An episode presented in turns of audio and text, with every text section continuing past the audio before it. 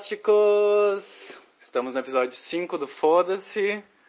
A gente está fazendo uma live de novo, a segunda live que a gente está fazendo, e a gente fez uma pesquisa rápida para saber como vocês deveriam se chamar, e a gente chegou à conclusão que é Fodásticos. Vamos para o episódio 5. Hoje a gente vai falar sobre um assunto super, super leve, super assim de boas de falar. A gente vai falar sobre mentes perturbadas, e eu tô com uma pessoa aqui que é tão perturbada quanto todo mundo que a gente vai falar. Até mais.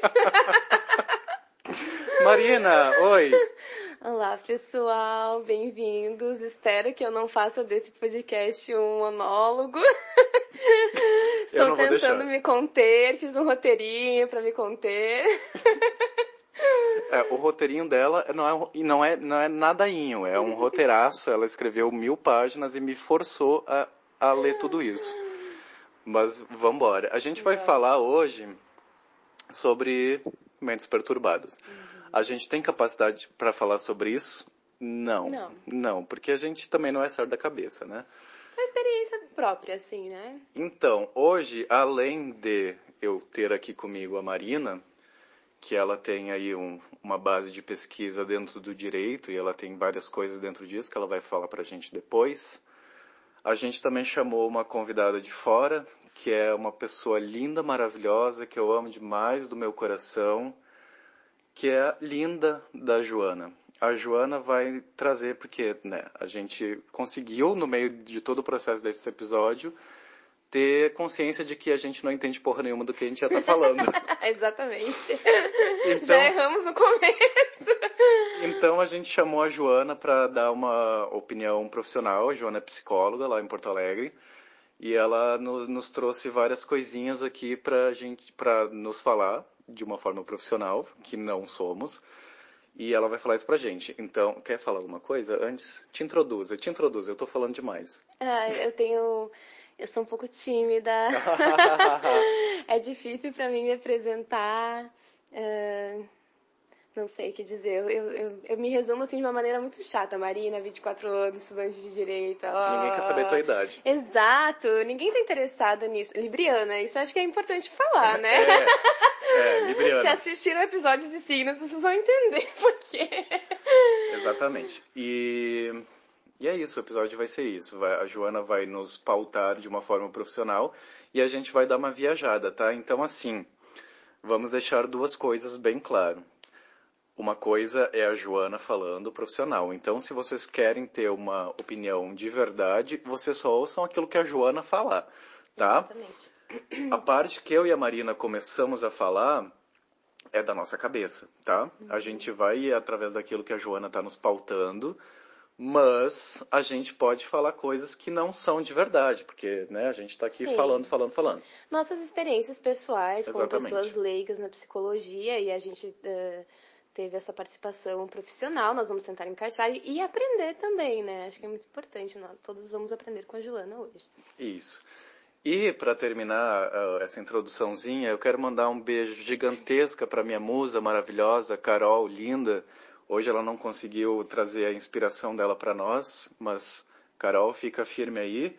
Tamo junto e Eu te amo demais e eu tô com saudade imensa de você e eu tô louco para te ter aqui de novo gravando comigo. Maravilhosa, né? Tenho... Começam todos os episódios com o áudio da Carol cantando e que tem coisa melhor que a Carol cantar, né? Que arrepia até os, Os pelos do cu. Me contive, tava tentando me conter pra não falar palavrão, mas arrepia até os pelos do. É um Não te contenha, Ela caralho. é o nome do, do, do negócio é foda-se. Exatamente, é uma mulher maravilhosa, Carol. Um beijo enorme pra ti. A gente queria que tu estivesse aqui também. E eu espero um áudio posterior de te cantando, mesmo que não vá pro, pro episódio. Eu quero tu cantando, então dê um jeito de fazer um áudio. Mas sem pressão, Carol. Sem pressão, mas com pressão. Pressão aonde? Deixa isso pro próximo. Tá, chega, vamos começar esse episódio? Vamos começar, gente. Vamos lá. Vou trazer a Joaninha pra falar pra gente.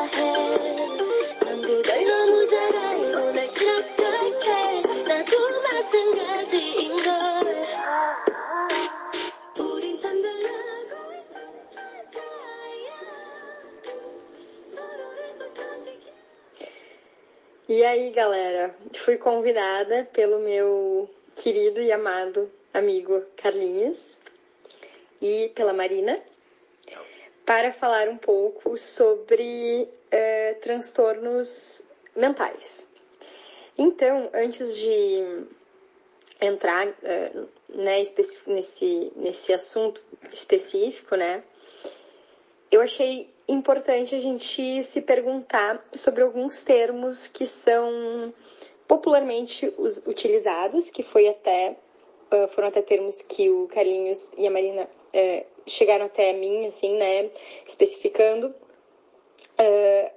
porque muitas vezes eles são termos inespecíficos, né, que eles não são usados clinicamente. Então, o que é psicopatia e o que é sociopatia, né? Na verdade, eles são sinônimos, mas eles não são usados clinicamente, como eu disse antes, né? Porque eles não designam corretamente um diagnóstico. Eles tentam se referir, então, ao transtorno de personalidade antissocial. Então, gente. Obrigado, Joana. Primeiro, agradecer a Joana. Agradeço a Muito obrigada pela participação, Joana, e por esclarecer para nós. Eu acho que é muito importante. A gente montou esse podcast, a ideia inicial era falar sobre sociopatia, mas na verdade tem tudo a ver com o contexto, enfim, que a gente estava. Deixa eu só ajeitar aqui. Depois tu corta essa parte, pelo amor de Deus. Tá aparecendo? Vai? Tá. Ah, a gente falava muito em sociopatia, sociopata, e a Joana já esclareceu para nós no começo que não- esse não é um termo utilizado, que na verdade o termo correto é transtorno de personalidade antissocial. E muito, uma das coisas que eu bati bastante na tecla com o Carlos desde o começo era sobre diferenciar sociopata e psicopata. E eu sabia que os dois tinham muitas semelhanças, mas na verdade, pelo que a Jo vai esclarecer ao longo do, né, da, da aula dela, né, que eu acho que é muito importante a gente aprender, a gente vai ver que é basicamente o mesmo, mas tem diferentes características em cada um. Então, vai ser bem interessante. É, na verdade, assim, va- vamos deixar bem claro, como ah, esse a gente comentando sobre coisas da vida, eu e a Marina, e isso ah, começou a virar um diálogo e a Marina começou a me falar muito sobre as pesquisas dela de TCC e no futuro uma pesquisa de mestrado, e a gente começou a se empolgar nesse assunto e começou a falar muito sobre psicopatia e sociopatia, eu e a Marina, tá? E foi falando, foi falando, e eu, eu comecei a entrar numas, tipo, tá, puta que pariu, Marina, o que que é sociopatia, o que que é psicopatia?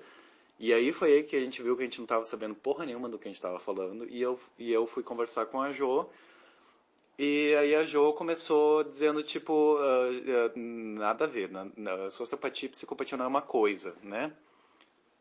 Se eu estiver falando merda, Jo, desculpa.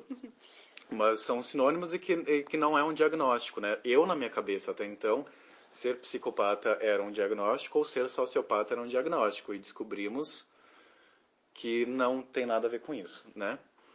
Então, a- Jo introduz aqui dizendo pra gente basicamente que ah, vocês estão pensando errado. né? Basicamente isso. Basicamente, o que a Jo começou nos dizendo foi, gente, vocês estão... Vocês... A não, pauta tá toda equivocada. Tá tudo não... errado. não entendi. A gente começou falando sobre esse episódio, sobre diferenças entre psicopatia e sociopatia, e a Jo nos disse o quê? É a mesma coisa e isso não é um diagnóstico, tá? Basicamente. Tá, queridos, parem de falar merda. É, essas são as minhas palavras, não a da Joana, né? Obviamente, porque a Joana é uma coisa maravilhosa, uma flor achei- desabrochada no meio do, do, do, do- do Deserto. deserto. Obrigado. De nada. E aí Jo veio nos esclarecer e que bom que a gente teve a Joana para falar com a gente nesse episódio, porque trouxe muita coisa legal. Então a gente vai em frente agora para falar sobre várias outras coisas e principalmente sobre o transtorno de personalidade antissocial, que era o que a gente estava tentando diferenciar entre psicopatia e sociopatia, tudo transtorno de personalidade antissocial. E é sobre isso que a gente vai falar, gente, sobre gente louca mesmo. Vocês estão aí se achando louco? Se achem louco, né? Ah, mas é importante, assim, vai ter toda a análise da Jo, né, todos, ela vai falar, enfim, não vou introduzir a Não fala dá spoiler. dela, não vou dar spoiler. Mas depois a gente também vai falar da nossa experiência pessoal, sobre, dentro dessas características, as pessoas que a gente já conviveu, né, ou algumas características específicas, como elas se encaixam na vida de cada um.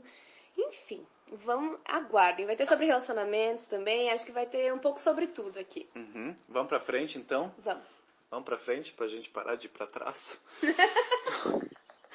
vai, a Joana, vem logo.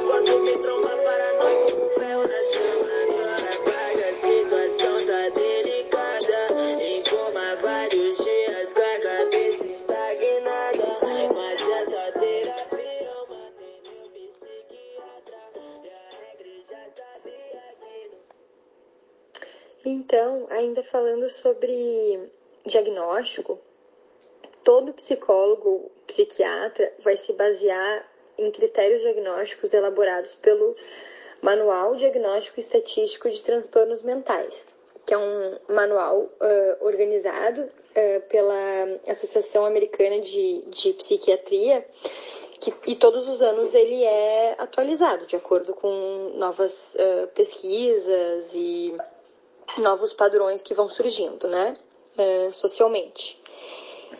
Ah, então, eu elegi alguns transtornos que podem eh, facilitar distúrbios de conduta ah, ou comportamentos mal adaptativos, né?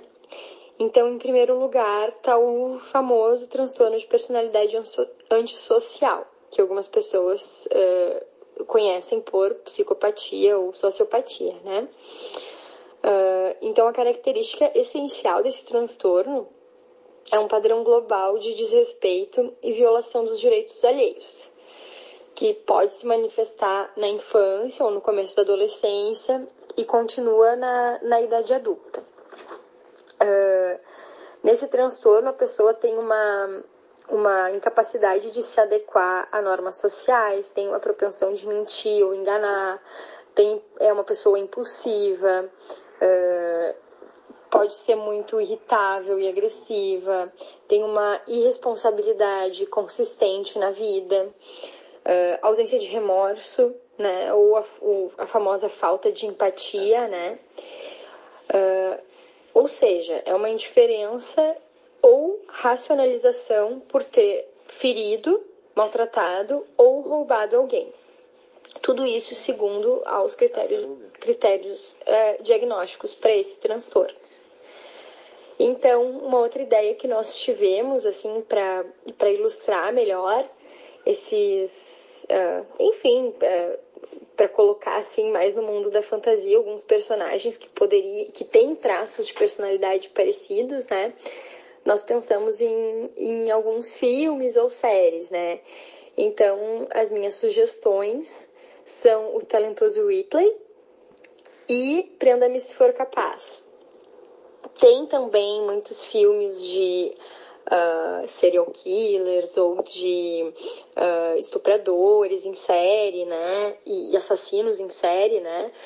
Que até lançou um, um bem interessante que eu uh, assisti no, no, Netflix, que é baseado em fatos reais, que se chama Inacreditável. E eu recomendo, é uma minissérie, é muito boa, Uh, conta fatos reais, enfim, foi feita uma pesquisa legal. Tem outra também que é o Mind Hunter, que também é baseado em uh, assassinos reais, né? Lembrando que as coisas na ficção, né, elas são sempre muito literais, mas são diferentes do que como tudo acontece na prática, né? Então não dá para transpor realidade para ficção com tanta facilidade, mas eu acho que serve para ilustrar um pouco mais uh, isso que a gente está falando. Jo, obrigado pela, pela tua introdução aqui, porque a gente vai falar agora. Então, o que a Jo falou aqui basicamente foi sobre tudo que, aquilo que a gente considera sobre psicopatia e sociopatia, se chama, na verdade, transtorno de personalidade antissocial, que são pessoas loucas. Não. Não, é, é, é gente louca, que, que é gente que não tem empatia, é gente que mente, é gente que engana, é gente que é impulsiva, é gente que é agressiva, é gente que é irresponsável, é gente que não tem remorso, é, é, é sabe esses povo louco quando tu cruza com uma pessoa e tu fala, oh, sabe quando tu tá falando com uma pessoa e tu, tu olha pra pessoa falando que tu fala, hum, Ó, ó o louquinho falando aqui, ó. Ó. Hum, hum, hum, não, tem alguma coisa errada. Tem uma coisa aqui, aqui tá errada. Então, aí, ó, essa pessoa. Como é que é o nome? Transtorno de personalidade antissocial. Exatamente. Que a gente tava, eh, chamou no começo de sociopata, né? Isso. É a correção do nosso Uh, tu quer falar primeiro da tua experiência pessoal? Eu falo da minha experiência jurídica, da minha experiência pessoal antes? O que, que tu acha? Não, eu acho que eu vou, eu vou começar puxando nas dicas que a Jo deu, que a, a Jo, obrigado, porque tu me deu uma lista de filmes para ver. A Jo indicou o, o talentoso Ripley, é um filme de 99 com Matt Damon, que eu não assisti ainda, mas tá na minha lista. Eu vi o trailer antes e parece ser muito bom. Pelo que eu vi no trailer, tá? Posso estar errado porque eu não vi o filme ainda, mas é um cara que ele é um falsificador uh, na vida, né? Pelo que o trailer me diz, ele é um falsificador, ele imita pessoas, ele falsifica a vida das pessoas, mas aparentemente tem uma pessoa específica no meio do filme pela qual ele fica obcecado. E ele quer tomar a vida dessa pessoa, ele quer ter a vida dessa pessoa para ele, ele quer ser essa pessoa e, e ser essa pessoa e ter a vida dessa pessoa, então ele faz de tudo para se transformar nessa pessoa é louquinho, é, né? Louquinho, bem louquinho. Tu já viu esse filme? Não, eu não vi, eu não vi nem tinha pesquisado. Tu foi mais além na minha. É, não, eu fui atrás do trailer, pelo menos. Né? Do, do, do podcast, não é, minha gente? Mas uh, as outras duas referências eu posso falar com mais propriedade, inclusive muitos dos meus amigos me indicaram, principalmente Mindhunter. Uh... Mindhunter eu vi, é muito bom. Eu vi só a primeira temporada, minha segunda ainda, tô... mas é que é, o Mindhunter tem que prestar atenção, né? Eu Muito. gosto de assistir séries em segundo plano, eu deixo a série tocando e vou fazendo outras coisas. Então, para me focar, tem que é um compromisso, assim, um comprometimento. É quase um relacionamento, basicamente, né? Te toma uma boa parte da tua vida, ele tem que ter. E eu, eu vou começar, assim, com a ideia. A única parte que eu vou falar sobre a minha experiência no, no direito que eu vou trazer relacionada é, eventualmente eu vou encaixar no, no, no, restante da pauta, mas que eu acho que é mais interessante, assim, que, que fechou a minha ideia de TCC e o que foi o TCC. Fecha exatamente essas duas referências que ela trouxe. Então, eu tive a experiência na área criminal, eu fui estagiária do fórum por dois anos e um dia. Um dia. Um dia. Porque eu não queria largar o fórum de jeito nenhum. Perceba que a pessoa que conta um dia, ela, ela é no mínimo estranha. né? Um dia. Eu só eu contei um dia no meu contrato ainda que eu trabalhei porque eu não queria largar o fórum. E eu tive esse contato, eu, tra- eu trabalhava com as pessoas no balcão, então eu atendia condenados, enfim. E, enfim, eu, eu ia introduzir mais a minha vida pessoal, mas vou deixar assim, basicamente, eu sempre fui uma pessoa muito superprotegida, né? Eu fui criada na casa da avó, enfim. Então eu tinha essa noção de mundo, assim, muito, né? A Marina, menininha, meu apelido era bonequinha, então tinha toda essa proteção da minha pessoa. Então eu vivia numa bolha. E aí eu comecei a trabalhar na, na área criminal e lidar mais, assim, com as pessoas no dia a dia, né? Então tive esse contato mais próximo. E nas audiências também, como eram condenados, eu fazia algumas audiências no presídio, visitei o presídio, vi como é que é, vi como são as celas, sei como funciona. Então tu tem uma visão, é um choque de realidade. E o meu primeiro, a minha ideia de TCC no começo é uma coisa que sempre me intrigou bastante. Eh, entre, dentre todos os crimes, o que mais me, me intriga sempre foi o estupro. Eu acho que o estupro ele traz toda essa questão do tabu, ele tem uma é uma questão que envolve ah, machismo, envolve a constituição da nossa sociedade, envolve nossos instintos primitivos. Eu acho que traz tanta coisa no meio. Tem de todos os distúrbios também, as doenças mentais, tem o ambiente que tu tá inserido. Então, eu tive toda essa. Sempre foi uma coisa que me chamou mais atenção. E aí eu, eu- a minha ideia inicial do TCC era tentar entender o que, que formava os criminosos sexuais, por que, que os criminosos sexuais se chegam come- cometem os crimes, né? Qual é a o que, que cria essa esse distúrbio, essa eu tenho outra palavra, mas agora não vou me lembrar, enfim. E aí a minha primeira ideia era fazer sobre o o meu projeto, enfim, foi apresentado TCC1, era sobre a conduta repetitiva nos casos de crimes sexuais. Que aí trabalhava toda essa ideia de que o estuprador, na verdade, ele foi uma vítima em algum momento. Então que os crimes sexuais eles teriam origem na na experiência da, da vítima, assim, não necessariamente de ter sido violentado, mas de ter sofrido abusos físicos ou abusos verbais, enfim, que levaram ele a desenvolver essa compulsão. E aí todo, eu fiz todo o projeto com base nisso e entra essa questão do Mindhunter porque eles buscam ah, entender a mente do psicopata. E eu acho que isso é mais interessante, porque a gente trabalha muito a questão do, do criminoso no, no presídio e a gente se vê muito distante daquela realidade, mas nós temos que cair na real. Isso eu deixar uma fala mais para o final, mas eu acho que é muito importante inserir aqui que os criminosos eles são pessoas como nós. Em algum momento eles vão sair do presídio. O Brasil não tem prisão perpétua, ele não tem pena de morte. O máximo da, da, da pena é 30 anos, mas claro, vai acu- acumulando ah, condenações. Mas ah, o que eu quero chegar, assim, não, não acendam as suas tochas aos criminosos, porque essas pessoas estão dividindo celas com 18 pessoas, não tem como sair melhor, o sistema carcerário brasileiro não tem como ressocializar o preso atualmente, e eu bato na tecla da ressocialização, porque são pessoas que vão estar na rua com nós amanhã, e que elas estão saindo piores do que elas entraram, e que a gente tem que trabalhar em projetos que façam com que essas pessoas sejam curadas e não punidas.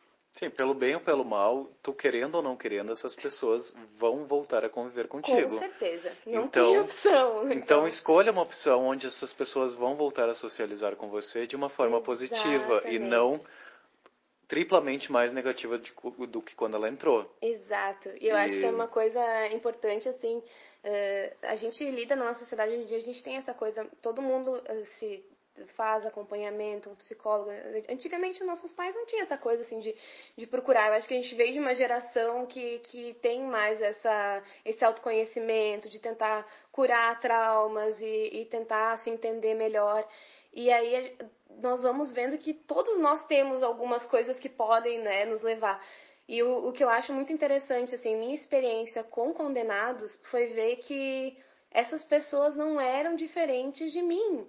Uh, sim, a gente tinha ambientes diferentes, a gente tinha uma criação diferente, uh, uma o- óbvio que a, a questão financeira também influencia, né? As oportunidades que tu tem na vida, a tua educação.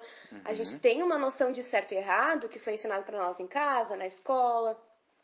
Mas não necessariamente vai, né, os criminosos também são pessoas, tem pessoas formadas que também estão lá cometendo crimes, né? Tem pessoas Enfim, com muito mais privilégios que nós. Exatos, que estão Que fizeram que tão- muito pior do que a maioria do que tá lá, né? Exatamente. Então, a, a questão, assim, que é- o que me trouxe mais pra realidade foi ver que essas pessoas têm. Elas cagam, mijam, né? Ou Tem os mesmos políticos, a, a chuva cai na cabeça delas como cai nas nossas. Então, acho que é muito importante a gente ter essa noção, embora sempre que, que acontece um crime com nós, a gente, óbvio que vai levar pro pessoal, né?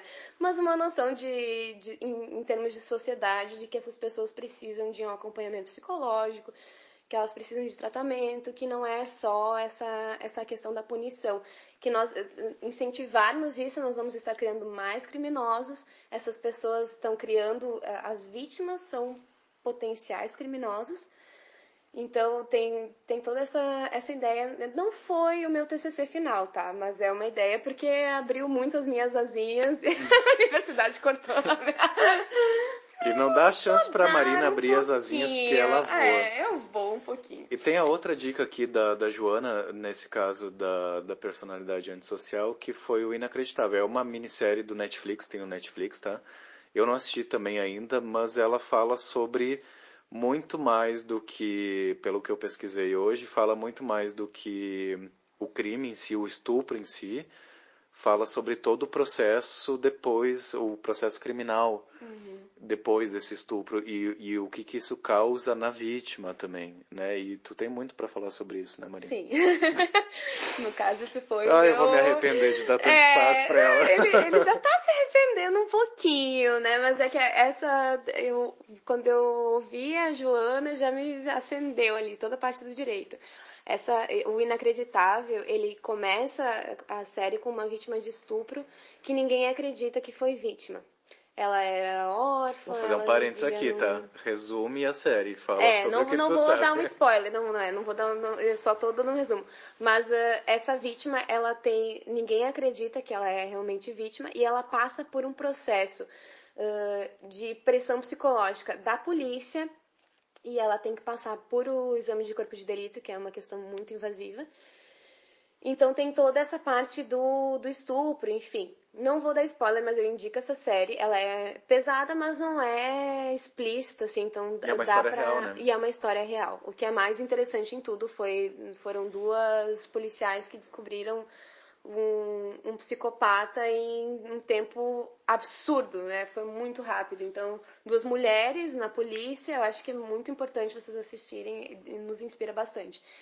E entra na- no, meu TCC2, que foi o que eu apresentei, que foi, eh, no, no Brasil nós tivemos a mudança da, da lei penal, no- no- principalmente nos crimes de estupro. Antigamente, né, antes de novembro de 2018, acho que foi novembro, não sei, posso estar falando bobagem, pode ser setembro, não lembro direito. Mas enfim, antes de 2018, ali no começo de 2018, as mulheres, eh, mulheres não, pessoas que eram capazes, não necessariamente vulneráveis, né, que seriam menores de idade, incapazes, enfim, pessoas capazes que eram vítimas de estupro poderiam escolher seguir com a ação penal. Então, se, se chegasse na delegacia, tu poderia dizer se ia seguir com a ação ou não. E aí eles mudaram. Eles mudaram entendendo que se compararia à lesão corporal, que hoje em dia é uma ação incondicionada. Então, a mulher, se chegou a sofrer lesão e, e teve todo o inquérito, a mulher não tem mais opção. O Ministério Público intervém e segue com a ação, mesmo se a mulher quiser, não quiser mais que o cara seja condenado. Enfim. Então, todo o meu TCC foi embasado na ideia de que a vítima teria o direito ao esquecimento. É claro que a gente tem que considerar que tem vítimas que têm medo, que não se expõem, tem toda essa parte, a gente entende que o Ministério Público intervindo vai diminuir a impunidade de uma certa forma, sim. Por outro lado, a gente também tem que entender que as vítimas de estupro sofrem por um preconceito as- não não estou generalizando, tá, gente? Na delegacia, algumas sofrem preconceito já ali. Elas têm que relatar todo o caso do estupro. Aí elas passam por um exame de corpo de delito se elas quiserem, e se for se puder ser feito, né? Porque muitas vezes não, não consegue se fazer logo depois. E já é um exame invasivo, já é um exame doloroso, tu pensa tu ir no ginecologista. Imagina isso depois de sofrer uma lesão nesse, desse nível. Então tem toda essa questão e ainda a mulher tem essa sofrer com o machismo no âmbito jurídico. Então ela repete mil vezes a história para mil pessoas.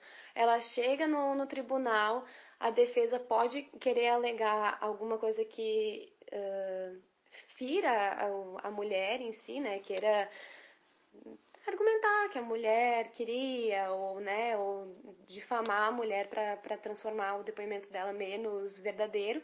E como é muito da palavra da vítima contra a palavra do criminoso, acaba sendo uma luta, né? São coisas, é, é um processo, a gente tem que ter noção de que é um processo que dura anos e que a vítima, ela é e nessa série a gente vê nitidamente, é uma coisa que dói, assim, né, nos colocar no lugar dessa. Como mulher, me doeu muito me colocar no lugar da protagonista. A, a, a mulher é vítima no crime e ela é vítima do sistema. Então ela é vítima duas vezes. E essa foi a minha defesa no TCC sobre o direito de esquecimento da mulher não querer ter, enfrentar isso, embora é óbvio que se fosse, né, a gente incentivaria, mas a gente entende que é uma questão muito íntima. E eu achei muito válida essa indicação. E parece ser um processo doloroso, né? Pelo menos pelo que eu, nas pesquisas rápidas que eu fiz nessa, dessa série aí, me pareceu muito que, às vezes, o sofrimento que a, pessoa sofre no processo de acusação é, parece ser muito maior do que do ato, do em, ato si, em si, né? Então, uhum. é muito delicado e é difícil falar o que é certo e o que é errado, que é, é pesado, eu acho bem é pesado. pesadíssimo. Eu acho que tem muito da, da vítima se reconhecer como vítima também. Isso até dá uma brecha para os próximos assuntos de relacionamentos abusivos em si. Eu acho que tem toda essa questão da Uhum. submissão e tu entender que tu é uma vítima e é, é difícil de digerir. Então Uhum. a gente diminui os crimes para conseguir aceitá-los. né? Sim. Tá, então vamos pro próximo. Vamos. Vou, vou aproveitar que ela deu brecha para parar de falar e eu vou Calei fazer ela boca. parar de falar.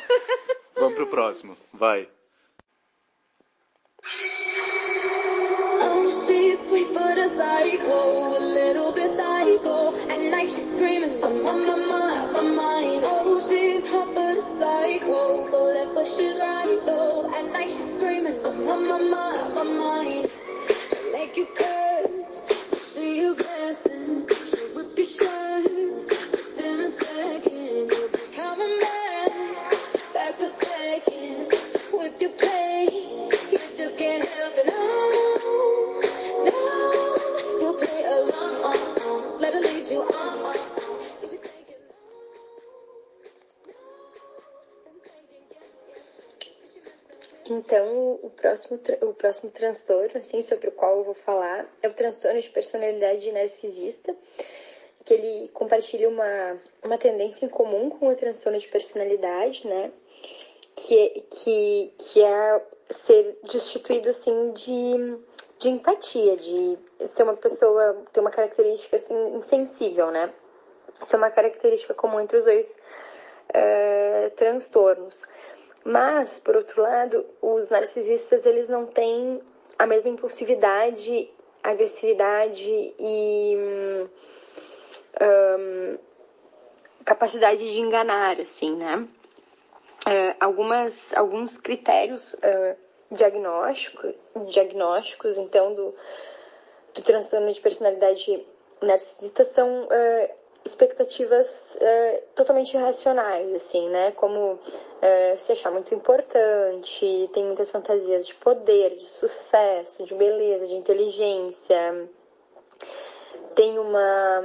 Ele se acha superior aos outros, então ele tira vantagens disso e ele exige, então, tem uma necessidade de exigência, assim, de uma admiração a ausência de empatia, né? Que, o que, que é a, a, a empatia, então, né? Acho que é importante pontuar bem isso, né? Que eu tô falando empatia, empatia, empatia, né? Mas é a relutância em reconhecer ou identificar os sentimentos e necessidades alheios, né? Ou uh, mais de uma forma mais simplificada, assim, a gente conseguir se colocar no lugar da outra pessoa, né? Então, assim, ter essas emoções correspondentes, esses sentimentos correspondentes, se a gente vê alguém triste, a gente poder dar uma resposta à altura a isso. Então, tentar acolher essa pessoa, tentar uh, fazer com que ela se sinta uh, mais confortável, com que ela possa falar. Uh, enfim, é, é um exemplo, assim, né? Então, é essa ausência de empatia também no transtorno narcisista.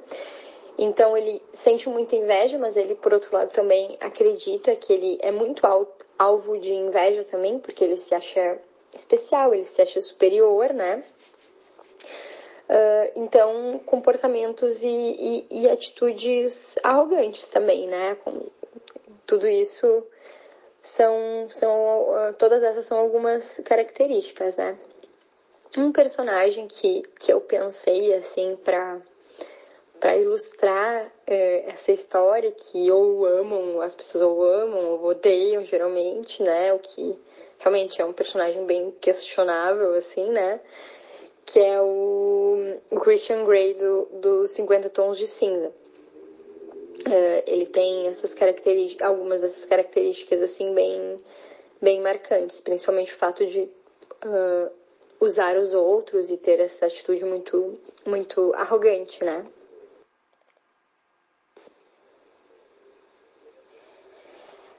Então, em resumo, assim, é um, é um padrão global de uma tendência, assim, à megalomania, à grandiosidade, né? Porque a pessoa precisa ser admirada, e, mas ao mesmo tempo ela tem uma falta de, de empatia, e é também importante salientar, como no, no transtorno de personalidade antissocial, que o transtorno de personalidade narcisista, ela tem início... Um, ela começa no início da, da idade adulta também. Eu acho interessante a gente ver aqui sobre a relação das duas, dos dois transtornos que a Joana falou até agora, é a gente falar sobre a falta de empatia das pessoas, né? Porque além das pessoas que têm aí um problema e um, um desvio de personalidade, um transtorno, enfim, a gente está vivendo uma coisa muito louca hoje que é bem difícil, né? As pessoas conseguirem ter empatia, assim, de uma forma de verdade. A gente vive numa bolha, né? E que a gente uhum. tem, a gente vive num, num, lugar e num grupo de pessoas onde a gente está super empático, mas se a gente fura essa bolha, guria, é um choque tão grande de ver como as pessoas não têm empatia, as pessoas não enxergam fora do umbigo delas, que puta que me pariu, que saco viver nesse mundo, né? Eu acho uma coisa interessante, puxando também o gancho da, da referência, né, do Christian Grey, por exemplo, eu, eu, aos meus 18 anos, eu achava o máximo 50 tons de cinza, né? Depois, obviamente, até naquela época já questionava. E uma das coisas, um, um exemplo muito interessante, assim, quem não assistiu, enfim, agora foda-se, vai um spoiler. Uh, ele, o narcisista, ele não age diretamente ele não te faz, as atitudes dele não te guiam diretamente a um egoísmo. Ele, ele te agrada primeiro para daí te induzir às necessidades dele. Isso, né, falando como uma pessoa leiga que já conviveu com pessoas que têm essa característica. E uma coisa interessante, usando a, é, a referência, é a questão do. Tem que começar outra. É a questão de dele ter feito comprado, ele, ele comprou a empresa que ela trabalhava para ela ser editora. Uhum. Então, ele começa, ele deu um, emprego de, de editora para ela, mas numa empresa que estava completamente manipulada por ele, o que prova que na verdade ele estava só inserindo ela na bolha dele. E eu acho que isso é uma questão do narcisista, faz essa todo todas as atitudes dele te guiam a pensar que ele está fazendo uma coisa boa para ti, mas na verdade ele está só te inserindo no controle dele. Que no, no fundo vai girar em torno daquela pessoa, né? Sim, é, é, eu acho que tu, tu, tudo aqui dentro desse transtorno é para ser tudo em torno dessa pessoa, né? Uhum. Por mais que ela te agrade e te, te faça sentir especial, é para que tu esteja presa dentro daquela uhum. rede dela, para que tu veja como ela é perfeita Exatamente. e como ela é linda e agradável e simpática e tudo nela é incrível. Tu, ela faz tudo para que tu ache que ela seja incrível. Uhum. Exatamente. Dá, dá quase uma coceirinha para fazer uma referência com leoninos, né? Mas eu não vou fazer, porque Carol, eu te amo, então eu não vou fazer isso contigo. Não, mas eu acho que dá dá pra. A gente tem que fazer um parênteses entre narcisistas e egocêntricos. Porque eu me considero uma pessoa egocêntrica, mas eu não me considero uma pessoa narcisista. A palavra empatia vai reinar nesse episódio hoje. Eu acho que é o que. O mais importante em tudo, assim, a gente se colocar no lugar da outra pessoa, a gente se preocupar com outras pessoas, eu acho que isso é muito importante. Eu gosto de falar bastante, gosto de falar de mim mesma, isso é egocentrismo, né? Acho que os É. leoninos compartilham dessa, dessa visão. Até o negócio a, a, a, Mas o Jo- narcisista tem a coisa mais, né? a Joana fala aqui no, no áudio dela um- uma parte sobre exigir admiração. Uhum. Né? É, é exigir administração. a admi- administração. Ai, A louca. Já bebemos um pouco. A pessoa que exige admiração, ela quer o quê? Aplausos. Exato. Ela quer elogios. Se isso é uma indireta pra mim, eu vou ignorar e não vou responder. Eu tô pedindo que você responda agora. Mas no caso, sim, Fale em sua eu, eu, já, eu já disse que eu sou como a Sininho, eu vivo de aplausos, então, por favor, quem, que- quem tiver eh, comentários positivos sobre esse podcast, sobre a minha pessoa, peça minha segunda participação, porque eu tô exigindo do Cais, né? No caso, já tem todo um episódio na minha mente, mas ele não porque eu falo demais, como você já deve ter percebido. Mas eu, a diferença, e eu vou bater na mesma tecla, é que eh, sabe se importar com outras pessoas. Não, não, não manipula uma situação para que tu saia como melhor, sabe? Eu acho que o narcisista ele sempre quer ter essa posição de superioridade.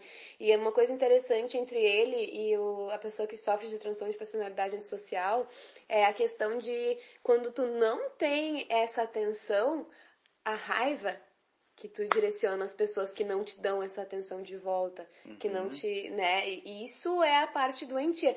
Uma pessoa egocêntrica sabe que é egocêntrica, entende que nem sempre vai ter tudo ao redor, né? Mas uma pessoa narcisista tem Isso é essa você falando de você mesmo, no caso. Exato, é egocentrismo totalmente comigo. Narcisismo não. É, tá, não, eu, eu consigo ver a diferença, até porque a Joana também fala sobre expectativas irracionais, né? Tudo, tudo na vida que envolve expectativa geralmente dá erro, né? E aí quando tu bota a palavra irracional do lado, fica tudo um pouco pior. Quando a, pessoa tem uma expectativa irracional e essa expectativa é sobre si mesma, ela se cobra coisas que ela não consegue se suprir e ela vai fazer isso em cima de outras pessoas, eu acho, né? Tipo assim, ela se cobra que ela seja perfeita, ela se cobra que ela seja linda, ela se cobra que ela seja um sucesso. E ela não consegue fazer isso e ela pode acabar tentando suprir, suprir isso em cima de outras pessoas. E isso torna a coisa um pouco doentia. Né? E isso pode se tornar um crime. Porque se você não conseguir suprir as coisas dessa pessoa, ela vai te matar. Basicamente. Basicamente. Esse foi um resumo bem, bem. foi generalização um pouco. Mas tudo bem, entendemos o ponto. A gente já abre o gancho pra inveja. Eu deixei isso pra amizades tóxicas, que vai ser, acho que, o nosso último ponto, né? É, né, eu acho que inveja vem lá no final. É, mas eu acho que é importante já elencar, lembrem-se dessa questão da, do narcisismo na hora da inveja também, tá? Uhum. Superioridade, complexo de superioridade, acho que é muito importante a gente ter isso em mente. É, porque tem o negócio do narcisismo, né? Que a pessoa, ela sente muita inveja dos outros, mas ela também se acha muito invejável. Então, É uma coisa meio dúbia, né? É, não faz sentido. Coitada dessa pessoa. imagina viver na cabeça dessa pessoa. É, é óbvio que ela vai matar alguém. Não, não tem. É óbvio que essa pessoa vai matar outras pessoas. Se porque... vocês que estão assistindo ou ouvindo são narcisistas, a gente ajuda a esconder o corpo, dependendo do grau de amizade. Gente, eu, ah, eu, eu vou agora discretamente aqui mandar minha localização para alguns bons amigos. Quer dizer, eu tô em casa, né? Eles sabem onde eu moro. Cheguei a me engasgar. A, a, a louca se engasga, entendeu? Então, gente, assim, ó, se eu não aparecer amanhã, vocês vêm aparecer aqui em casa, vêm me procurar, porque ela tá querendo esconder um corpo, tá? E eu vou passar pro próximo pra, pra gente não falar mais sobre isso. Tchau.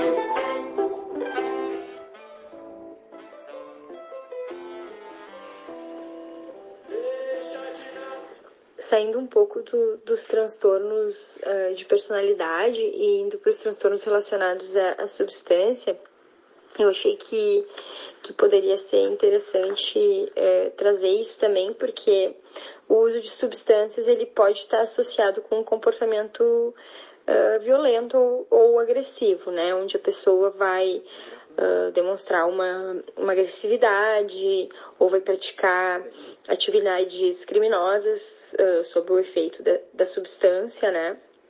Uh, é importante salientar que quando eu me refiro à substância, eu tô me é, é, é uma gama muito ampla, né? Então vai desde o álcool, cigarro, uh, até uh, drogas ilícitas, né? Se, sejam elas de, de uma origem mais natural ou sintéticas e químicas. Então é um assunto muito, muito amplo, seria impossível da, da dar conta de tudo isso, né? Mas acho que é importante salientar que uh, as substâncias elas podem sim interferir uh, na, na conduta das pessoas, né? Tanto que tem alguns uh, bêbados de plantão que justificam as suas atitudes na bebida.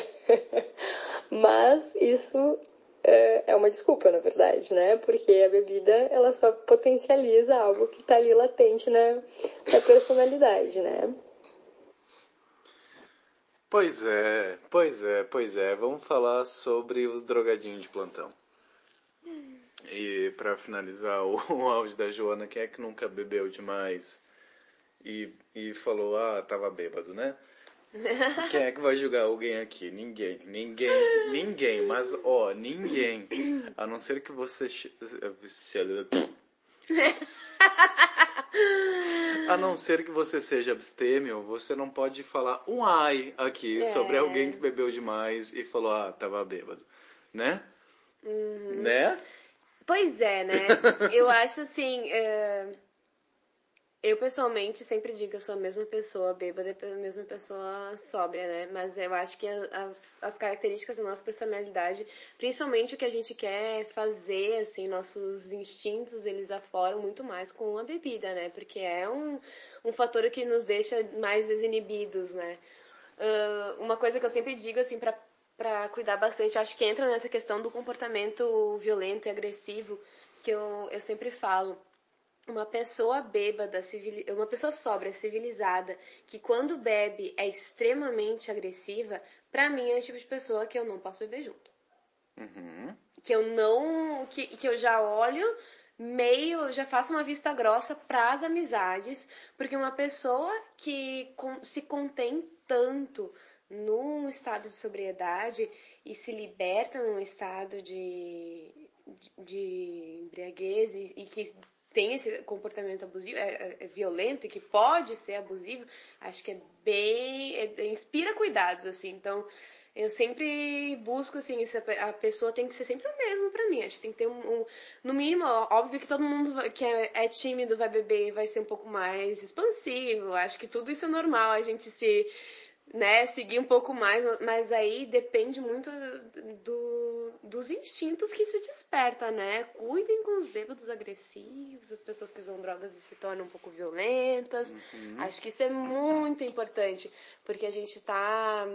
Às vezes a gente tá numa festa e conversou com uma pessoa e aí a pessoa tá bêbada e ela acha que tudo que ela puder fazer para ti, vai, depois ela vai justificar. Eu não lembro, eu tava bêbada, eu tava drogada. E não é bem assim, né, gente? Estão uh, aí, né? Os comportamentos agressivos estão aí. Não, não quer dizer porque elas tentem, se esforcem pra, na, na sobriedade para manter um, um, uma educação, enfim, se conter, que na bebedeira elas não possam desabrochar, né? E a gente tem.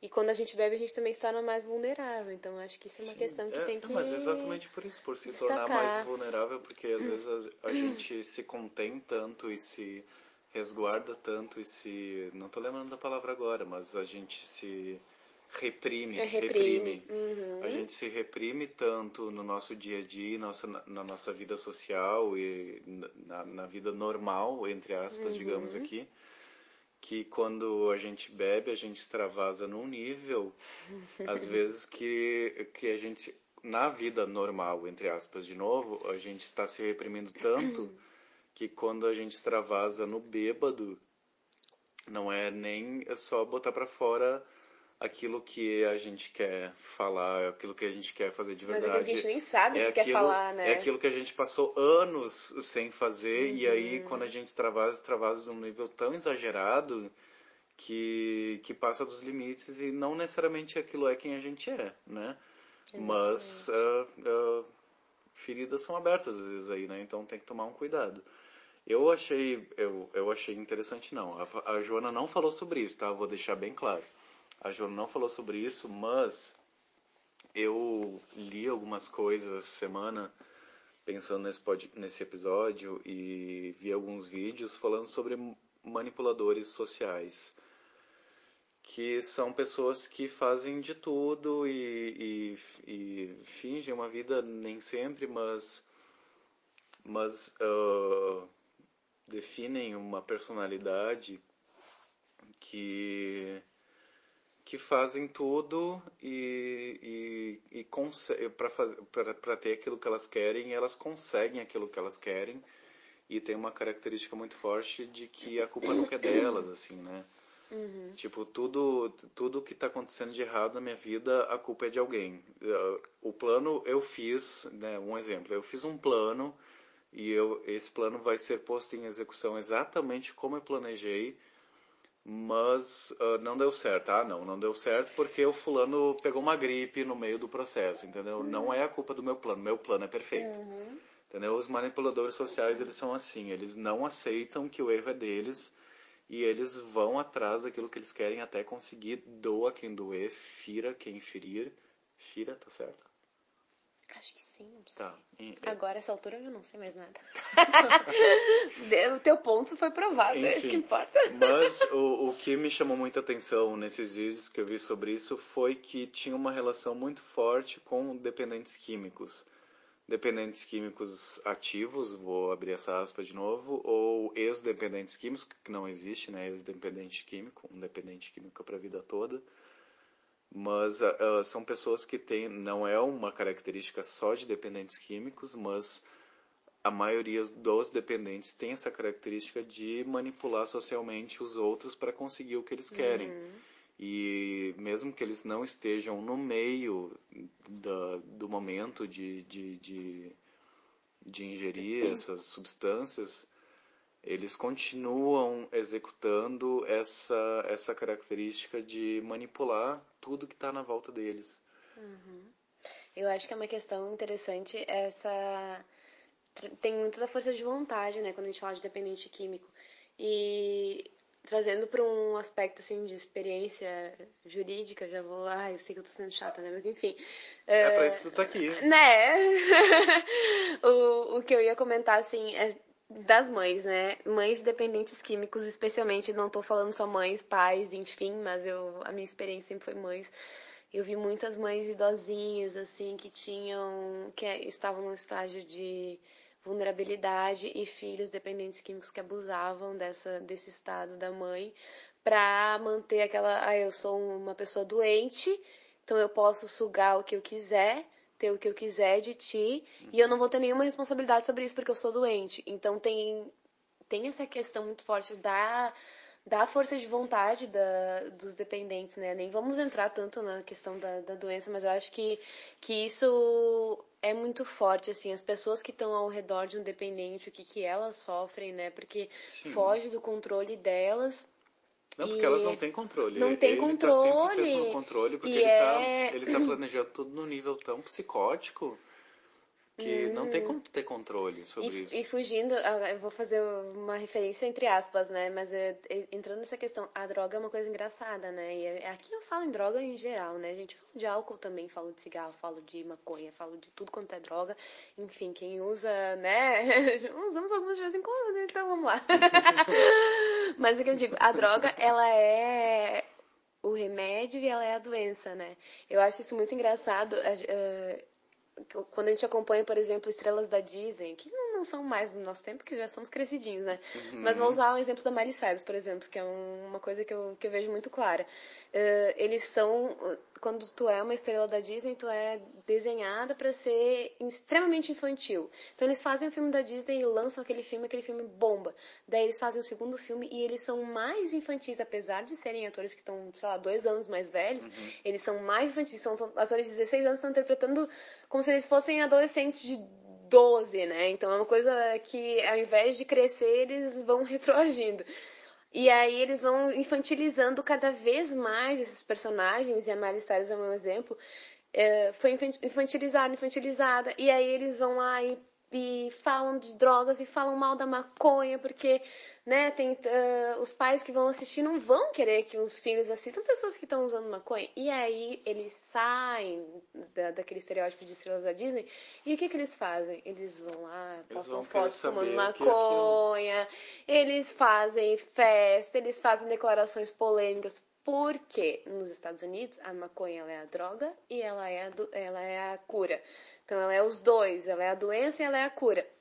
Então eles fazem, a gente tem que pensar, né? É uma coisa engraçada. E quando a gente fala de, de, de doenças mentais, enfim, quem sofre de ansiedade, elas são coisas que nos acalmam, nos tranquilizam e ao mesmo tempo elas são dependências também, né? Sim. E eu imagino que dependente químico esteja num nível que para acalmar certos transtornos ele use a droga e aí a, do- a droga se torna, torna o problema e aí fica naquele ciclo vicioso que não tem como sair, né? E independente do que as outras pessoas façam por ele, não vai ter escapatória. Vai depender só dele mesmo. Exatamente. É um ciclo sem fim. Exato. Se, se a pessoa não botar um, um ponto, né? Uhum. É um ciclo sem fim. E se a pessoa não. A pessoa pode botar o ponto final. E se a pessoa não segurar o ponto, se agarrar no ponto, Uhum. o ponto vai cair e vai continuar. Por isso que. E se que- rodar de pessoas boas, né? Porque é uma, é- é uma, é uma troca de, de tudo, assim, pra mudar uma coisa na tua vida não tá funcionando. Tu tem que trocar o Então, ciclo é- de pessoas ao teu redor. É por isso que, que, que não existe ex-dependente químico, né? Uma vez dependente químico é sempre dependente Sim. químico, porque uma vez que tu não pode usar aquilo porque tu te viciou, se tu usar de novo, tu vai continuar viciado. Então, não tem que usar. Né? Vamos pro próximo? Não.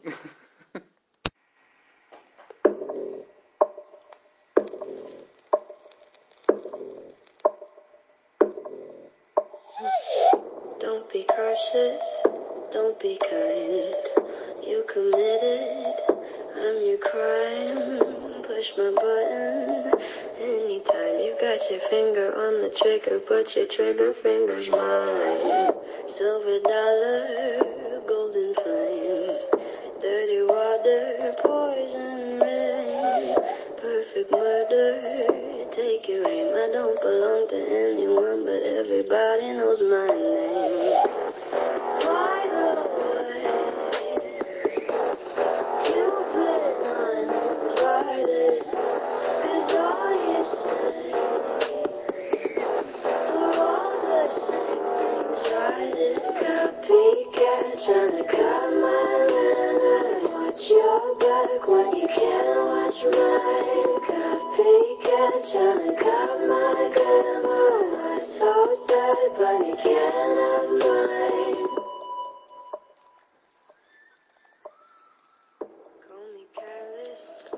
E por fim, eu vou trazer o- últimos dois, os últimos dois transtornos de, de personalidade podem eh, vir a desenvolver algum comportamento relacionado à agressividade ou à violência.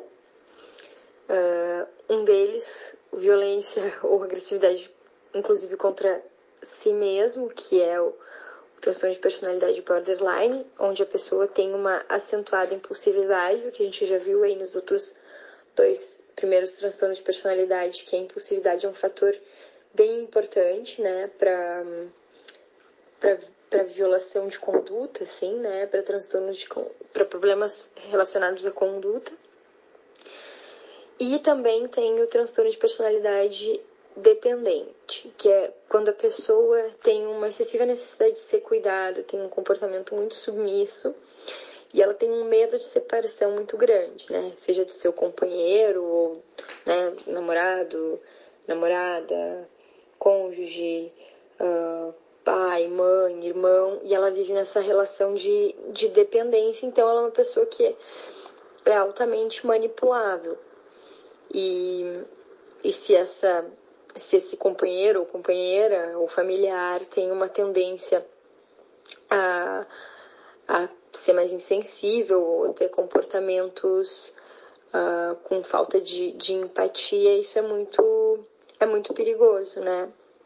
Como se forma, se forma uma, uma dupla que, que não é muito, que não tem uma relação muito saudável. Uh, eu acho importante também, assim, eu, eu uh, explicar o, o porquê eu achei importante trazer uh, o diagnóstico, assim, né? Porque ele vai ser fundamental na avaliação psicológica forense para determinar uma, uma sentença, né? Quando uh, existe, um, existe um banco de, de cadastro de psicólogos que trabalham especificamente com avaliação psicológica, né? E tem essa, especiali essa especialidade em psicologia forense.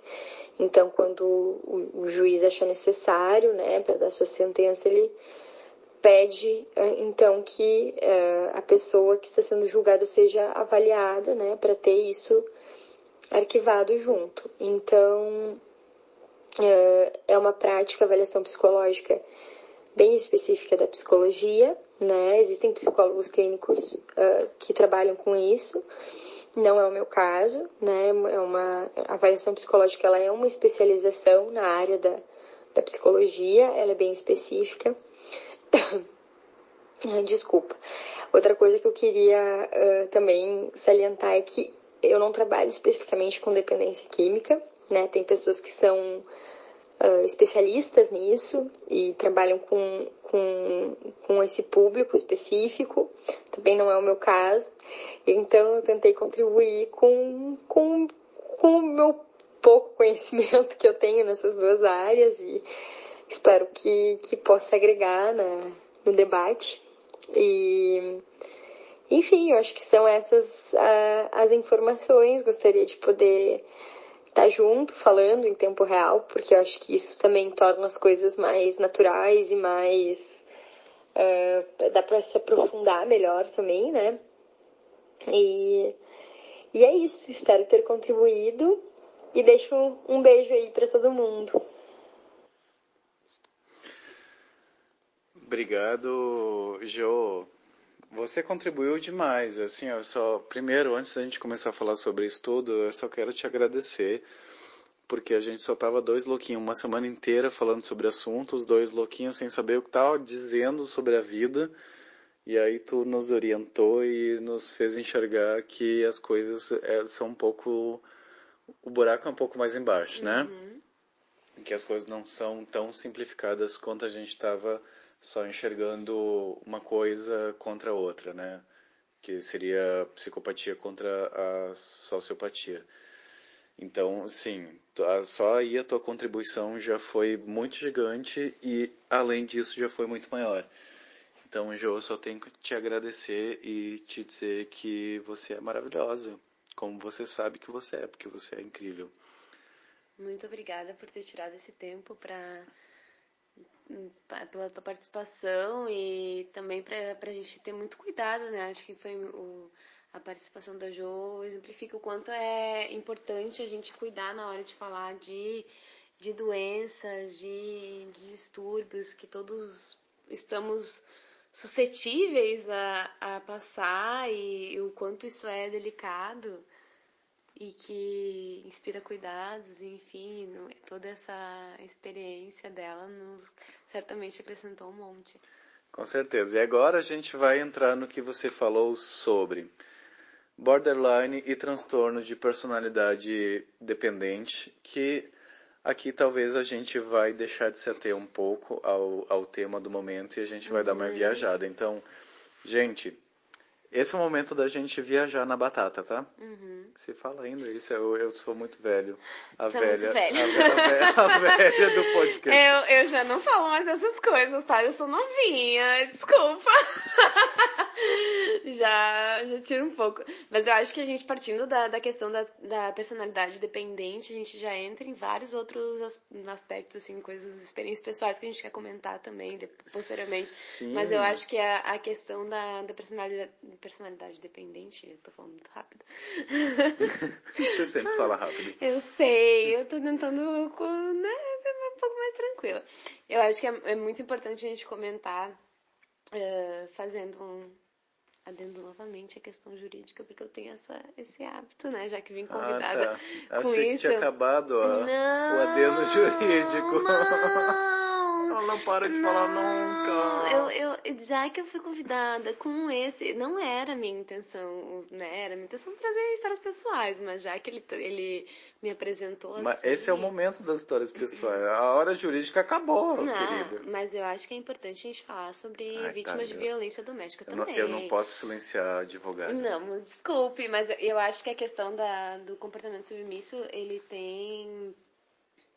Eu acho que é, é importante a gente conversar sobre o comportamento submisso e relações. Eu posso dar uma Submissas. introduzida aqui sobre o que me chamou mais atenção no que ela Sim, falou? vai, vai. que ela fala muito sobre esse comportamento submisso e o que me chamou mais atenção dentro disso foi sobre quando essa pessoa está se relacionando, seja um cônjuge, seja, Familiar. seja um familiar, né? seja uma relação profissional, uma relação, né? Uhum. Quando essa pessoa está se relacionando com alguém que tem uma baixa empatia e ela tem essa relação de submissa, Uhum. como isso automaticamente cria uma relação extremamente tóxica, porque ela por si só já está submissa a qualquer coisa e quando ela se depara com uma pessoa com uma, uma empatia muito baixa, de novo, né? A gente está falando de empatia aqui. Isso cria relações tóxicas, então eu acho que a gente vai entrar na nossa viagem muito louca aqui falando sobre relações tóxicas, porque relações tóxicas elas vão até o infinito. As relações tóxicas e, tá na moda falar de relação tóxica, né? Eu acho que eh, relacionamentos abusivos são muito na moda e eu, eu fico muito feliz com isso. Porque, vamos falar a verdade, né? Quem nunca passou por um relacionamento abusivo e demorou muito tempo até descobrir que viveu um relacionamento abusivo? Acho que isso é muito importante. Eu vou voltar à questão jurídica mais eh, rapidamente, só, só comentando a questão da. que tá tudo ligado, tanto os dependentes químicos aos narcisistas, enfim, qualquer outra, de- de- qual- todas as Todos os destrinchamentos do, do- da psicopatia, da falta de empatia, enfim, ah, como, tá, como tá ligado o poder dessas pessoas em manipular pessoas que têm uma personalidade submissa. E a dependência emocional dessas pessoas que têm essa personalidade. Quanto é importante a gente sempre incentivar quando tem um amigo ou alguém que a gente vê que está numa, numa situação de abuso, né? Que nem, nem sempre vai ser físico ou sexual. Gente, eu me foquei muito nisso, mas eu, eu acho que o abuso verbal é uma coisa muito importante também. Sobre a gente sempre cultivar nas pessoas ao nosso redor o amor próprio e saber que elas têm uma rede de apoio. Acho que a rede de apoio é uma coisa muito interessante de, Uhum. de falar, de tu, tu de tu deixar aquela pessoa confiante para ela confrontar quem tá desafiando o amor próprio e a vontade dela, o livre-arbítrio dela.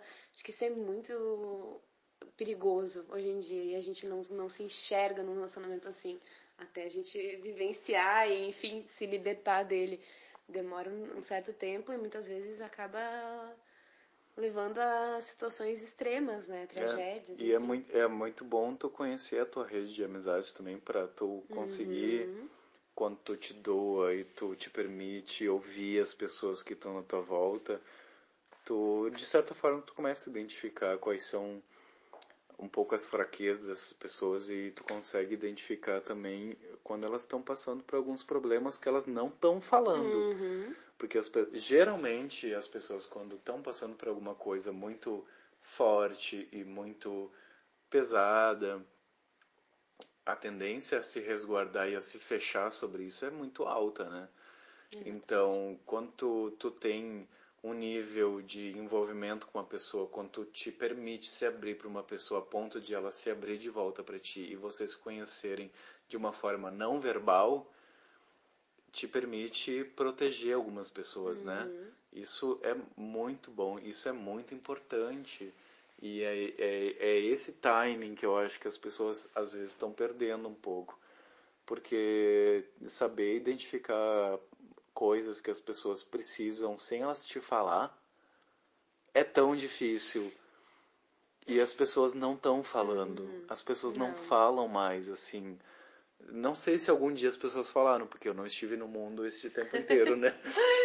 A vulnerabilidade é uma questão difícil, né? Tu expor a tua vulnerabilidade já é. Num, num relacionamento em si já é um comprometimento muito grande. E aí, às vezes, tu tá na, numa relação e tu expõe a tua vulnerabilidade para aquela pessoa e aquela pessoa usa da tua vulnerabilidade para se beneficiar. E isso eu acho que é um gancho muito importante, a questão da, da mentira, ah, que eu, por exemplo, já vivenciei relacionamentos né, narcisistas, né? Teve um- uma, uma certa compulsão por mentira, já passei por isso quando eu era mais, bem mais inocente, novinha. Tu ainda é Eu novinha. ainda sou, era bem mais. Ela consegue com uma cara de pau falar que quando ela era novinha, olhando pra minha cara, eu tô achando isso uma afronta. Ai, há 10 anos atrás eu era mais. E eu acho assim, a gente tem essa. É muito importante a gente não se culpar por acreditar nas pessoas, né? Mas ah, vamos aceitar os nossos erros do passado e a, a gente quebrar a cara pra evoluir pro futuro, né? Criar uma casca grossa. Eu acho que hoje em dia, eu, tô- eu, por exemplo, vou citar bem, bem pessoal aqui, né? O Caio sabe que eu trouxe exemplos bem pessoais da minha vida. Eu vou trazer eh, dessa questão, assim, eu acho que a gente tem que cuidar muito quem tá ao nosso redor, quem a gente expõe a nossa vulnerabilidade. Se eu puder dar um conselho para as pessoas, é olhem bem quem tá à sua volta. Eu tenho o hábito de não ouvir as pessoas porque eu falo durante a fala delas. E isso me torna muito mais suscetível a acreditar no que os outros falam, porque eu não tô realmente ouvindo com um, um- uma- um ouvido crítico. Eu acho que a gente tem que parar e só ouvir o que as pessoas falam e entender quando as pessoas estão mentindo, que elas vão se entregar na própria mentira. As pessoas vão mentindo a um certo ponto, quando elas veem que tu não acredita mais, elas começam a, a se entregar. Então, ab- abram os seus ouvidos, abram os seus olhos para pessoas que têm um comportamento mentiroso, que têm. ah, e vou, vou falar da inveja também, eu acho que é importante. A inveja, a gente sempre fala de amigos que são.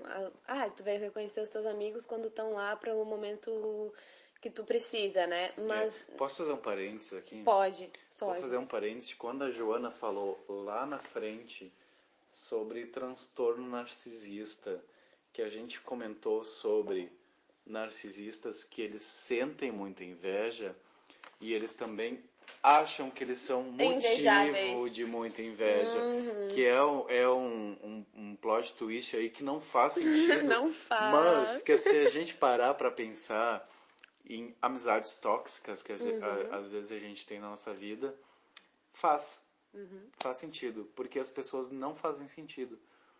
E é, é, eu fiz o link certo? Sim, fez. Tá. É, eu, eu acho que é, é o- a gente tem amigos que são. Sempre falam quando tá no problema, tu conta com os teus amigos. E sim, a gente tem esses amigos para esses momentos, mas eu acho muito importante salientar que os amigos mesmo não são só os que estão lá na merda, são os amigos que que suportam a tua felicidade. Isso é muito importante. E assim não é tão difícil da gente se identificar com pessoas que não suportam a felicidade alheia, tá? Eu, às vezes, quando tô mal-humorada, quero que todas as pessoas ao meu redor sintam a minha raiva e eu invoco a raiva nas outras pessoas às vezes. Faço isso, descobri que tenho esse comportamento e eu tenho me policiado no seguinte sentido, e isso eu acho muito importante, fazer uma diferença entre inveja e admiração a outras pessoas. Eu consegui me policiar pra ver o que está transformando aquelas pessoas em mais felizes do que eu e como eu posso chegar no patamar que elas estão. Eu acho que a, a inveja ela tá muito ligada a tu querer ser superior a essa pessoa. Entra a questão do narcisismo, sim. Eu acho que tu pode ter tudo na tua vida, tudo que tu precisa, tudo que tu quer, e tu ainda olha a grama do vizinho como a mais verde. E isso é infelicidade crônica. Sinto informar se você sente isso, mude. Não tem outra maneira, tu nunca vai ser feliz se tu sempre achar que a outra pessoa tá melhor do que tu. Essa, essa inferioridade, que, que é, é uma inferioridade, mas é uma questão de querer se sentir superior também. E isso é perigoso e a gente tem que tratar assim. A, a gente tem que humanizar as pessoas que a gente idolatra. Se tu vê alguém que tu acha que é melhor do que tu em algum aspecto, pensa que aquela pessoa passou por muita coisa para chegar onde ela chegou. Quais foram os sacrifícios que ela, ela teve que, que, que fazer? O que, que ela teve que abdicar na vida dela e pensa o que, que tu precisa abdicar na tua vida para chegar naquele ponto. Vê ela como um ponto de admiração, uma pessoa humana, e não uma pessoa que tu quer que se ferre para que tu seja superior. Esse é o primeiro ponto. E eu acho que isso a gente, a gente aprende a conviver com a felicidade alheia ao tomar a felicidade alheia como tua também. Eu fico feliz pela pessoa e aí trabalha a questão da empatia. Isso é muito importante. Sim. Eu a acho gente que dá sair pra... da nossa bolha, né? O, o, o que tu falou aqui agora sobre enxergar o que as pessoas ab- abdicaram e, e se sacrificaram para chegar onde elas estão, a gente pode evoluir isso para um momento em que tentar enxergar também da onde as pessoas saíram, né? Tu, tu parar para ouvir as pessoas e, e tentar entender a história delas de que às vezes elas nem sequer abdicaram de muita coisa, né? Elas, elas simplesmente Tiveram oportunidades melhores, surgiram Oh, na vida não, não, não tô nem falando disso. É, a pessoa simplesmente eh, foi indo na, na força do movimento e as coisas foram dando certo e às vezes me julguem aqui se vocês quiserem, tá? Mas às vezes é um, é um pouco de sorte, mas existem privilégios, né, gente? Não vamos fingir que não. Mas às vezes o, o que a gente diz que a gente está abdicando de algumas coisas, as pessoas não têm nem o que abdicar. Tem muita gente aqui que está chegando em lugares inimagináveis que não tiveram nem o, o que abdicar da vida delas e, e só, só foram indo e fazendo aquilo que elas podiam e dando o melhor de si e elas não tinham nem o que abdicar, sabe? Ah, pessoas que, que é, esses são os verdadeiros heróis desse Brasil. Vou, vou dar um, clichê aqui. Mas, ah, né? E aí tem um monte de gente que também, ah, vamos entrar num lado social da coisa, que tem muita gente que julga pessoas por não conseguirem coisas porque não se esforçaram o suficiente. Mas, por favor, né, gente? Não é o significado não é esse. As pessoas elas estão dando o melhor de si sempre e as oportunidades é que não são as mesmas. Então, Exatamente. Eu acho eu que. desviei do assunto talvez um pouco, não, né? não, mas eu acho que é, é pertinente. Quanto mais. Quando tu vê que tu não tem as mesmas oportunidades que uma pessoa que tu quer, que tu admira, por exemplo, eu acho que é muito importante tu pensar onde tu chegou, da onde tu veio, o que tu quer pra ti. E, e a, quanto mais dificuldade, eu acho que a dificuldade constrói caráter. Eu tenho essa visão. Não tô querendo generalizar. Não tô querendo dizer que quem não tem, não passa por dificuldade não tem um bom caráter. Não é isso que eu tô querendo dizer. Sim. O que eu tô querendo dizer é que a dificuldade tende a construir o teu caráter. Quanto mais tu cada quer um- uma coisa e mais dificuldade surge no teu caminho para te seguir, se tu é obstinado o suficiente para alcançar, o teu mérito é mil vezes maior. Eu acho Uhum. que isso é a, a grande questão. E reconhecer o mérito do outro também, né? Sim. É, aí é que tá um- uma coisa muito da inveja, porque acho que tu já falou um pouco sobre isso antes, né? Mas o- um ditado popular muito forte é que o- amigos, amigos e tu- os verdadeiros amigos são aqueles que estão contigo na merda. Uhum. Mas eu cada vez mais, eu acho que tu já falou sobre isso, talvez. Mas Uhum. Sim, já falei, mas não tem problema. Que eu, eu acredito muito nisso, que os verdadeiros amigos são aqueles que sabem comemorar contigo. Uhum. Porque na merda todo mundo tá. Exatamente. Geralmente. Agora, quando tu te dá Na bem. quarentena tava, tem a, Nossa. pra todo mundo, né? No caso. Agora, quando, quando tu conquista alguma coisa e tu, e tu tem aquele brother que tá lá Uhum. contigo, comemorando contigo, e ele tá na merda, tu sabe que ele tá na merda, mas ele tá lá comemorando contigo, Esse, esse, esse é esse brother brother é muito brother. É. Esse- não, esse é, é- e é sister também, né? Sim, mas eu entendi o teu ponto. Entendeu? São as pessoas que estão agora nos assistindo na live, acompanhando o podcast. É esse tipo de pessoa, né? É. Que apoia os amigos, independente de onde se. Vamos Exatamente. lá ouvir três horas de, de live. Então, é aí que eu me refiro. Então, eu acho que às vezes os verdadeiros amigos não, não são os amigos lá da merda. Uhum. Porque- Mas os amigos por- da felicidade também. Porque também a gente vai entrar num outro lugar aqui que tem os amigos que se alimentam da tua merda, né? Uhum. Aí é, entra na- nas amizades tóxicas, porque tem gente que não consegue se sustentar e não consegue se fazer feliz por conta própria. E aí, para se sentir uma pessoa incrível, ela precisa estar do lado de alguém que tá na merda. Uhum. Porque daí ela se sente superior, né? Exatamente, se alimentar dos dramas alheios, né? Eu acho que é uma coisa bem importante. Tem, vocês devem ter, óbvio, sempre tem aquele vizinho ou aquela tia que vive de fofoca. aquela tia, vó, enfim, aquelas pessoas assim que vivem de um drama alheio. Eu acho que é uma coisa muito novelesca assim, mas tem toda essa essa questão são as pessoas que nutrem o teu drama e elas não têm um cuidado com o teu sentimento, elas querem o entretenimento delas. E isso é bem importante, assim, a gente ter um cuidado nessa hora de expor. Uma coisa que eu sempre friso, uma coisa que minha própria avó, minha, minha avó me ensinou. Uh, escolha para quem tu expõe as tuas conquistas, escolha para quem tu expõe os teus dramas. Amigos são esses, uh, amigos de bar são aqueles, amigos de trabalho são aqueles. Não expõe os seus dramas para as pessoas erradas. Eu acho que expor a vulnerabilidade é uma coisa muito perigosa. A gente tem que ter um cuidado. As nossas conquistas, elas são invejadas, mas não é conscientemente.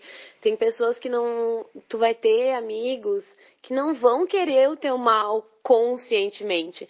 Eles só vão sentir que eles não alcançaram aquilo e as energias negativas vão sendo enviadas assim.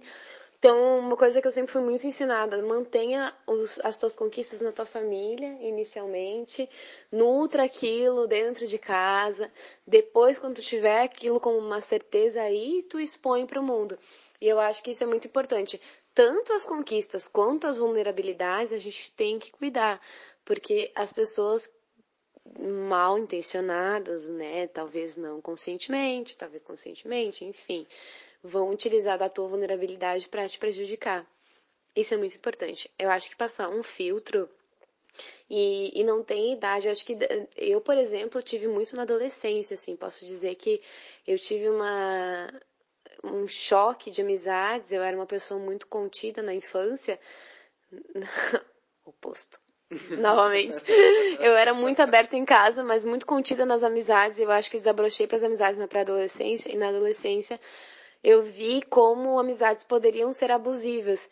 E aí eu fui tendo tantas decepções ao longo dos anos, eu tô chegando aos meus 25, eu sou jovem, sou uma flor no deserto, como o Caio já mencionou, a flor tá brochando no deserto, né? E, e eu já tenho uma experiência tão negativa com amizades que hoje eu tenho uma noção de que o meu filtro é muito maior. E que, graças a Deus, sou nutrida por amizades muito boas. Tem, aprendi a passar esse pente fino, assim. Esse é o momento do amorzinho. É, o momento amorzinho! Não só a ti, mas a todas as pessoas que hoje a gente avisou que ia ter o episódio, participaram. Eu acho que a gente tem uma rede muito boa, né? O, o Volup em si, vou mencionar e vou mandar um beijão pra Cássia, maravilhosa. e pra Sul também, óbvio. Mas uh, eu acho que no, nos trouxe uma rede de amigos muito grande, elogiado.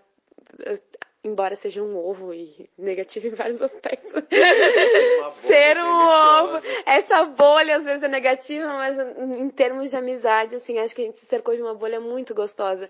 E isso é muito bom, assim. Então, eh, aprendam, gente, tenham um olho crítico, não sejam inocentes com as pessoas que vocês têm ao redor, se protejam. Acho que a autoproteção é, Autoproteção, eu acho é o que- segredo. É assim, ó.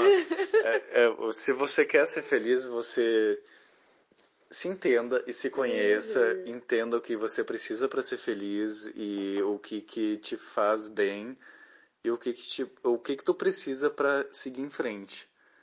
Qualquer coisa que desvia desse caminho geralmente está errado. E geralmente eu não estou generalizando também, mas aquilo que tu define para você e para sua vida, e para sua felicidade, para sua ascensão, se tá fora desse caminho, mano, 99% dos casos tá errado. E se você Exato. sentiu que tá errado lá no começo, ele vai estar errado lá no final e vai dar merda.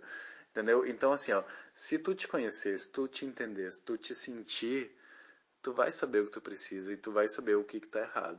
Exato. Então, o autoconhecimento é uma chave muito, muito, muito, muito forte. E eu trago, eh, eu acho que é importante também a questão de se tu tá passando por uma situação de um relacionamento abusivo, de um relacionamento que não é legal, ah, conta com a tua rede de apoio, conta com a tua família, conta com os teus amigos, as pessoas que te amam, que te querem bem. E também eu acho que é importante essa questão de. Agora meu branco, peraí, peraí, peraí. Bebi, vou voltar. a questão de não se culpar por acreditar em quem não merece a tua confiança. Eu acho que isso é uma coisa muito importante. Tem duas frases que eu lembro muito na minha vida. Uma foi dita pelo Lucas, inclusive. A primeira, a primeira foi há anos atrás, enfim, não vou mencionar a pessoa. Mas me disse que a, uh, a pessoa que acredita na- no- nos outros não deve se culpar. Quem tem que se culpar é quem trai a confiança. Isso é muito importante, gente. A gente tem que se mostrar vulnerável com cuidado, mas a gente não precisa eh, se inibir na, na sua vulnerabilidade. Eu acho que quem erra é quem usa da sua vulnerabilidade para uma em prol de alguma coisa negativa. E não se culpem por confiar em quem não mereceu. Eu acho que tudo é aprendizado. E aí entra a frase do Cais, que é a gente precisa se, se perder para se encontrar. Então, todo, todas as experiências negativas de vocês são positivas, são, vão trazer uma coisa boa no futuro. E estamos aí. Estamos aí para tudo, Estamos né? aí. Acho que esse é, esse é, o É. resumo. Estamos aí para quem precisar.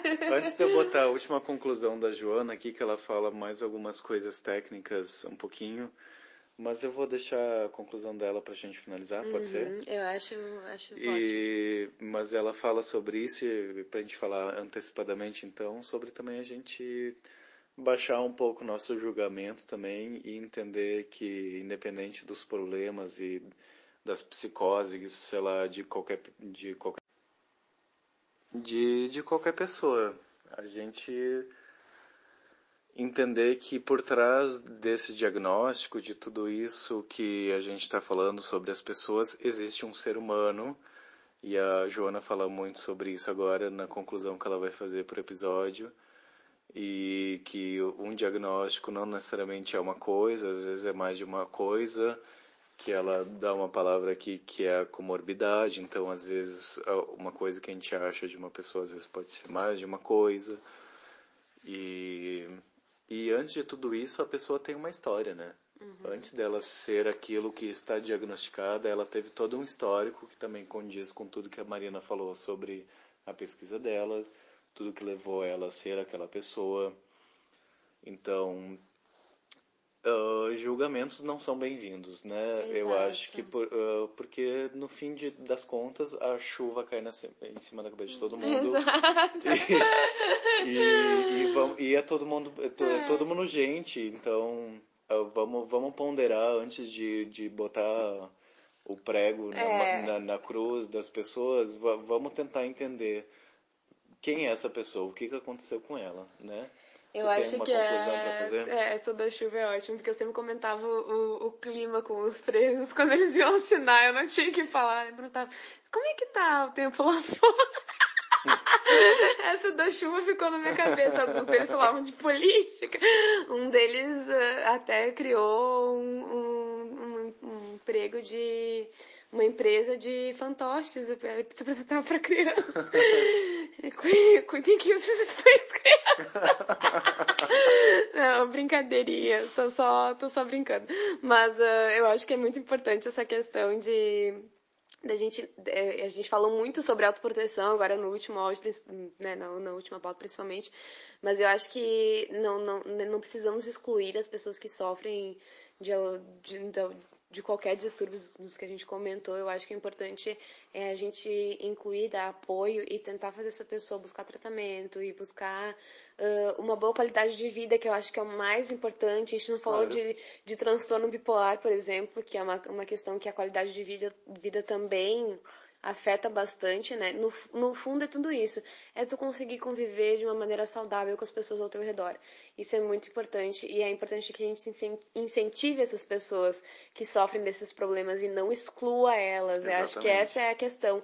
A gente entender que todos nós somos suscetíveis a sofrer algum tipo de, de transtorno. Nós todos somos pessoas, principalmente agora em tempos de quarentena e isolamento, todos nós sofremos algum tipo de ansiedade ou estresse, acho que é muito normal.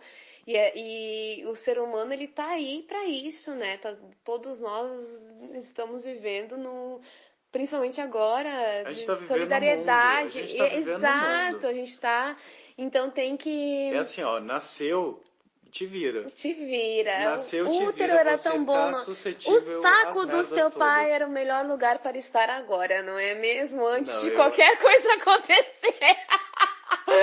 Por quê? Por quê? Por que Não. fizeram isso? Mas tudo bem. Eu achava que o útero da minha mãe tava bem melhor que o saco do meu pai.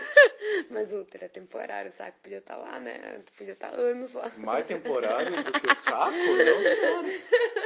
É verdade, não faz sentido. Não, Eu, eu, um saco tudo eu quase tudo rodei em 24 horas biologia. Então, saco. pensando bem, não, não, não, não O faz o menor são nove sentido. meses, os sacos Tá. são 24 horas. Tá, tu tem máximo. toda a razão. E olhe lá. Não vou discutir. E olhe lá. Não vou discutir porque eu já te entendi, eu sou leiga em ciências da terra. Em ciências do saco. em ciências do saco, graças a Deus.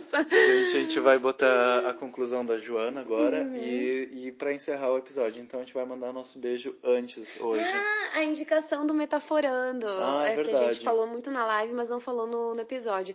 O Metaforando é um site na internet que faz, no YouTube, um canal no YouTube, que faz análise de linguagem corporal. Ele era conhecido como det- detetive da internet. E ele faz, ele analisa celebridades, políticos, pessoas que possam, criminosos, que possam ter mentido em entrevistas, etc. É muito interessante, é uma análise bem científica, eu acho que vale a pena dar uma conferida. E até pra gente aprender também como É bem legal, é, né, eu o bem legal, é. mente, enfim. Ele não é psicólogo, tá? Só pra deixar Não, claro. ele é especialista ele é em linguagem especialista em corporal. linguagem corporal, E não é investigador psicólogo. profissional, porque daí ele Exatamente. se focou nessa questão da... É isso, então fica aí a dica e eu vou deixar meu beijo para todo mundo, especialmente para Carol, que hoje não conseguiu mandar um recadinho, mas Carol, de novo, vou dizer, eu tô com saudade de gravar contigo. Volta logo. Volta, volta, volta pro foda-se. E para todo mundo um beijo gigante, obrigado por vocês estarem acompanhando a gente. É um prazer gigantesco e um beijo e até o próximo. Um beijo, pessoal. Obrigada. Desculpem se eu falei demais. Obrigada, Kais. Um beijão pra Carol. E vamos lá. Espero que tenha servido pra alguma coisa. Vamos para a conclusão da Joana e um beijo. Tchau.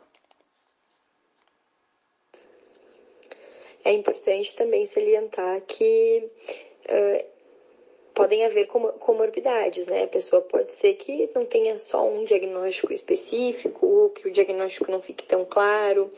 Eh, também existem características específicas, como cultura, idade, gênero, que vão eh, poder diferenciar também um caso de outro.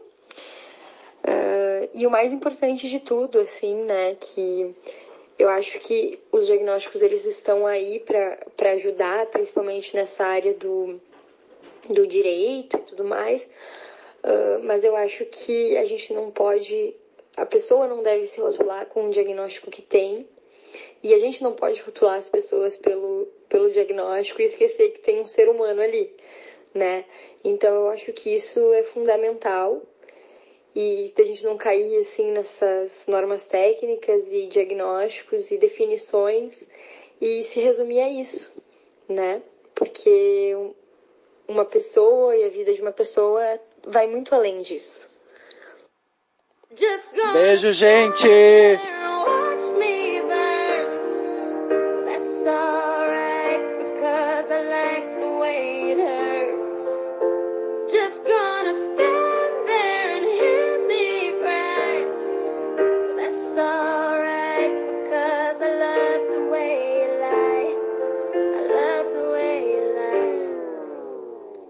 Tell you what it